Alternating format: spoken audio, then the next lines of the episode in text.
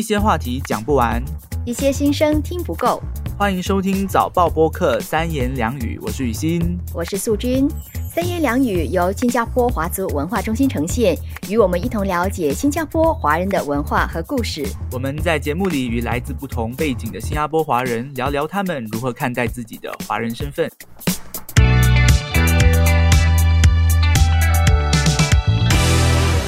华人身上总有一些标签，比如说不懂得表达爱，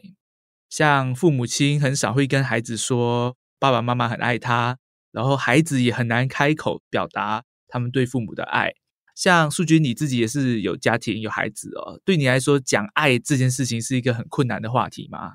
我觉得随着孩子慢慢长大，其实说出“爱”的这个字，然后听到他们回应“爱”这个字的频率，其实是越来越低了。像雨欣啊，你现在已经是大人了，所以你最后一次跟妈妈说你爱她是什么时候吗？好像打从娘胎都没有说过这种话，对我们家蛮蛮蛮尴尬的，就是连在一起看那种爱情片，大概都是不可能的事情。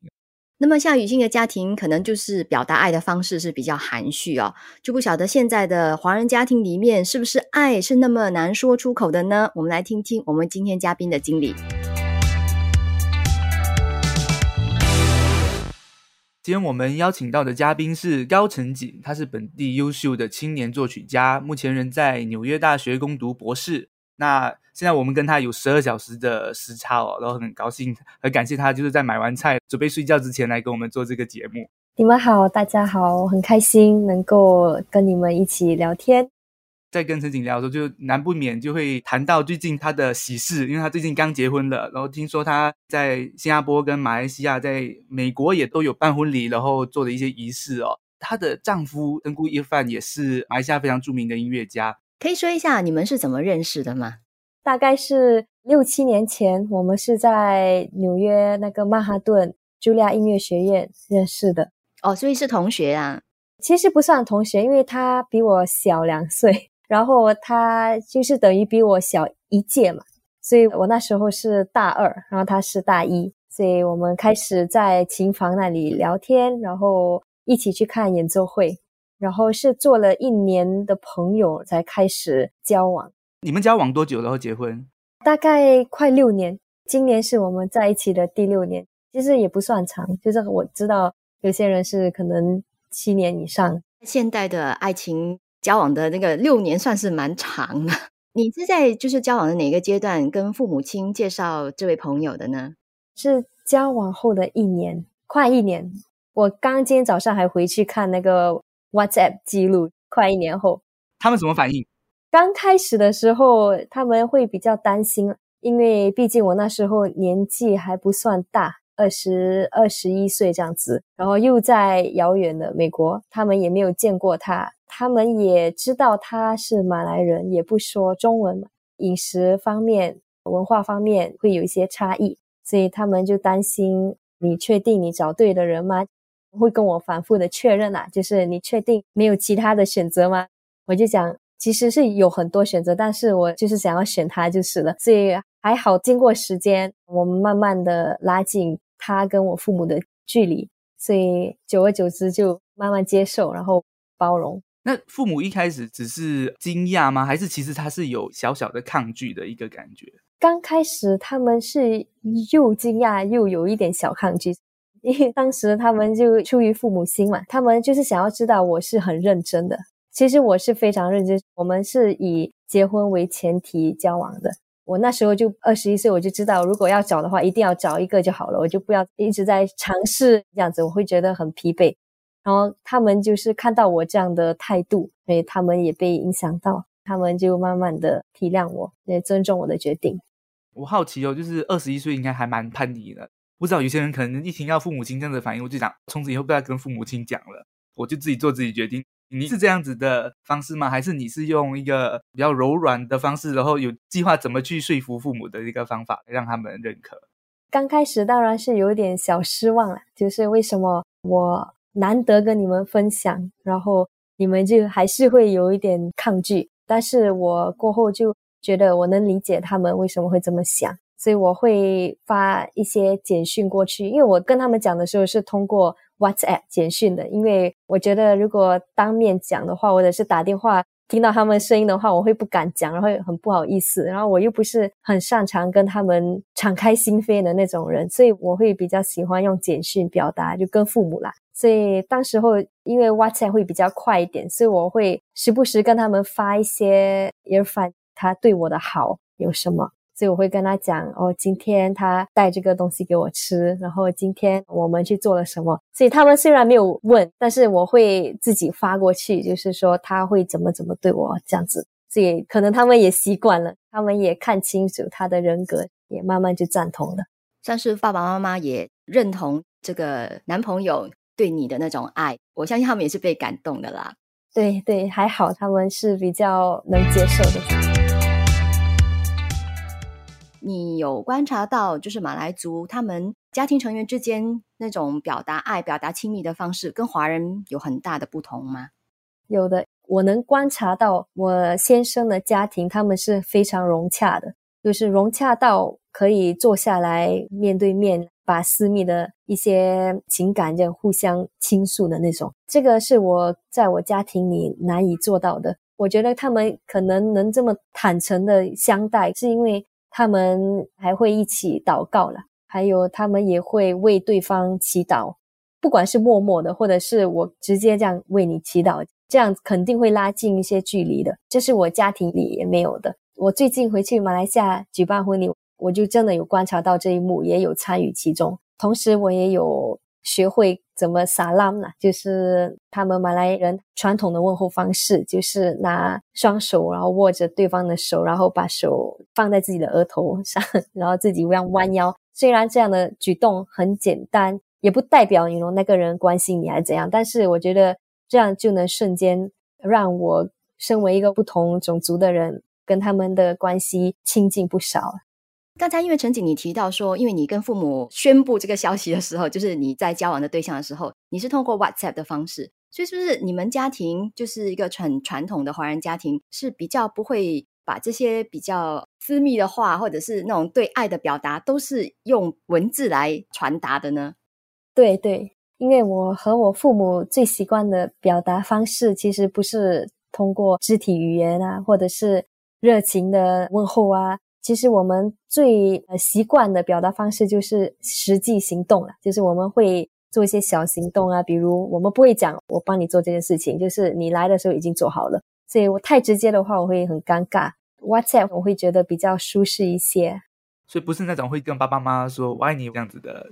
不会不会，从来都没有。这我知道，这倒是挺意外的，因为我以为是我这个年纪的人比较不会跟爸爸妈妈表达爱，所以。陈景相对年轻，可是你的这个成长环境也不是那种用拥抱啊，或者是牵着爸爸妈妈的手来表达爱的啦。对，其实我跟我的很多同龄朋友不一样，因为他们那种表达方式是比较大大咧咧，他们会拥抱啊，会摸头啊，会那种比较亲密的接触。但是我个人就是从小都没有，可能小时候小孩的时候会有，但是已经忘了这样的感觉。所以到了那个青春期的时候，当然就会觉得很尴尬。那现在就是跟父母谈和你之前就男朋友的关系，应该是有重新建立一个不一样的家庭关系了嘛？你会觉得你现在可以更敞开心房跟父母亲交谈，都谈更多私密的事情？我觉得肯定是有一些的改进了，就是在那部分，就是跟他们讲了有男朋友的那些事情之后，因为毕竟他也是我第一个男朋友，所以难以启齿啦。但是通过这件事过后呢？我就会比较容易跟他们分享我在生活上的一些困难啊，那些挫折啊，就会比较自然的跟他们表达出来。但是之前是没有的。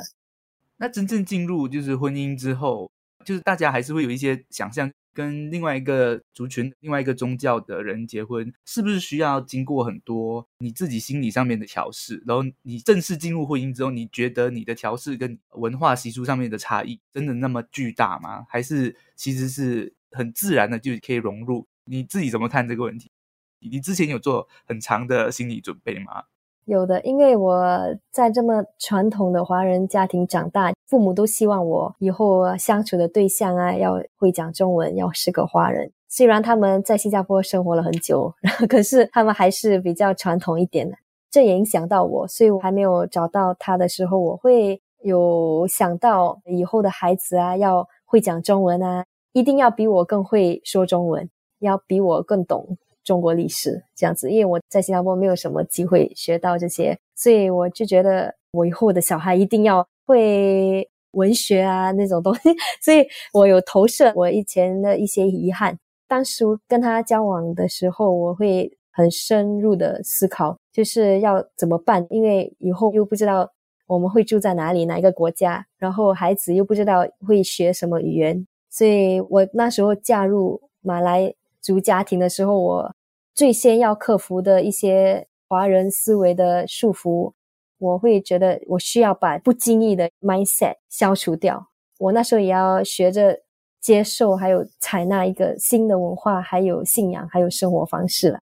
因为毕竟是不同的种族，也不同的宗教，不同的文化跟语言，所以我觉得起初会比较难，有一些心理挣扎。慢慢的认识男朋友，还有认清楚他的人格，还有锁定他以后，我就觉得妈妈应该是可以的，应该有希望。只要是他对我好，我们互相对对方好，其他的一些考量就可以待会儿再说。最重要还是两个人，对不对？因为结婚就是两个人的事啊。对，感觉就是爱可以征服一切这样子。刚才讲到，就回去马来西亚的时候有学他们怎么撒拉，然后你有需要去学马来语吗？还有去认识可兰经，需要一个 orientation 吧？这样子，你自己是怎样？需要刻意去学习吗？那时候我是在结婚的一年，然后接受伊斯兰教的，然后我。在那接受的前一年，我有在新加坡上了一些课，就是你说的那些宗教的课。因为新加坡有一个清真寺或者是一个学坊，叫做 Darul Akam。然后在那里，我们想要认识伊斯兰教的一些人，我们都会去那里上课啊，交朋友啊，找老师啊，学习这样子。他们会有安排好一些我们需要上的课，上完了这些课以后，我们才可以就是 officially 去接受。这个宗教，我觉得我学到很多东西。他们教的一些知识也是我从来没有认识到的。因为我发觉很多新加坡华人啊，或者是海外华人，他们对伊斯兰教的认识是很薄的，没有一个很深层的一个认识。我发觉上过这些课之后，我会慢慢的去了解，然后认识这个宗教的好。然后我也发觉到那个宗教对我先生的一个好的影响，就是他的成长，他的为人处事方面。至于马来文呢，是没有这个必要，好像是因为我有问我的男朋友，我需不需要读马来文，然后他跟我讲，其实没有必要，因为他们的家庭是比较习惯讲英语的，所以我就没有觉得有那个压力要去学一个崭新的语言。你有没有一些比较具体的例子？是怎样的刻板印象？你自己以前也曾经这样子认为的，然后现在终于打破了的。有的，比如最明显的就是华人都觉得信仰伊斯兰教的人一定要包头到脚，就是全部包到完了。然后在新加坡，我们也看到很多这样的例子，不只是年轻人，就是老一辈了，他们都比较讲究，所以。刚开始我也是认为这样子，我要不要去包头啊？然后他也说我不用，然后我就担心，如果我真正的加入他们的家庭之后，我需不需要做这样的一个改变？然后我有去问了他们很多遍了，他们都对我很好，都说啊，因为你没有这个习惯，我们也不需要你因为这个宗教而去包头。如果你是真的想要去包的话，你才去包头，我们不会逼你。所以还好，他们一开始就这样跟我讲的很清楚，所以我也没有那方面的压力，所以我就很开心的去做我喜欢的事情啊，跟约范培养感情，这样子就是专注在伊斯兰教比较非表面的那些精神层面的，对对对，更深入的去了解，对，不是那种表面啊穿着方面，而且我本身本来穿着方面就是比较简单，我也不喜欢那种 bling bling 啊，我也是。非常那个保守的，所以其实这方面也没有做出太大的那种牺牲了。但是很多华人他们现在都是比较注重自由啊，那个 fashion 自由很 all that，所以年轻人嘛，所以难免但是我没有那样的一个执着。其实有些时候外在的东西，我们太容易看到表象了。其实像您真正去深入去了解那个宗教的话，其实更多时候是精神层面的东西。我也不知道，就是新马华人经常就是，我觉得所谓的 microaggressive，就是我们经常会不小心在生活中不小心就讲的这些东西，都没有去想它其实背后有什么理由啊，或者是真正了解之后，可能我们就会有一个不同的一个观感。其实我刚开始是对不吃猪肉是比较难释怀的，但是我知道是有原因的，而且他们可能有更深入的一些方面，我还没有去探讨，所以。我那时候是觉得比较难适应，而且有很多饺子都不能吃了。然后我的家人也喜欢吃猪肉啊，所以可能他们看到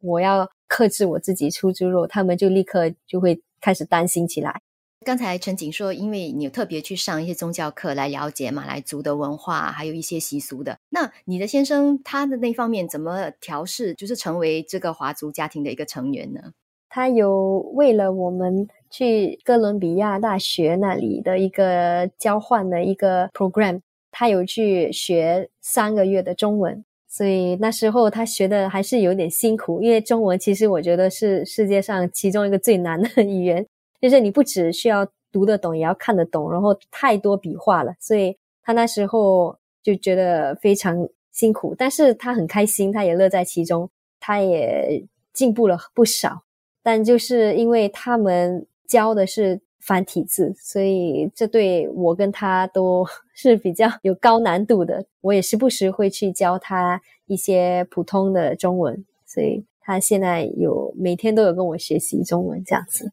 哦，所以你们平常也会偶尔讲一下中文？啊，偶尔会的，会的。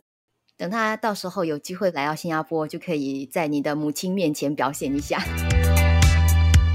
现在很多年轻人都受到很多不同文化的影响。那么像陈景这样子，是来自一个传统的华人家庭，然后之后到美国留学，后来呢又跟马来族的同胞结婚，加入了马来族的家庭。那你对自己的那种文化身份的思考，是不是有了新的理解呢？